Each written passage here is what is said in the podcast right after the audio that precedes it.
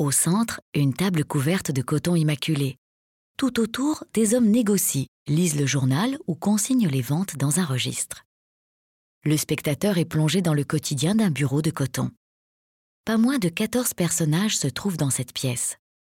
Degas joue sur une perspective oblique, créée par les fenêtres intérieures du bureau, pour agrandir l'espace et aérer sa composition.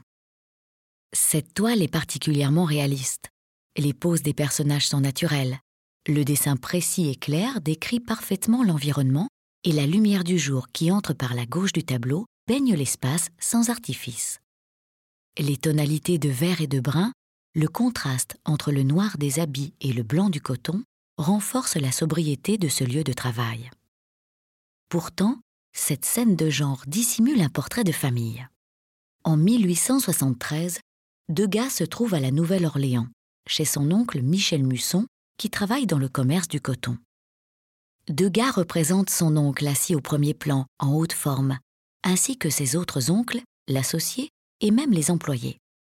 Des modèles qui n'ont jamais posé dans ce bureau puisqu'au moment où Degas réalise ce tableau, le bureau de coton n'existe plus.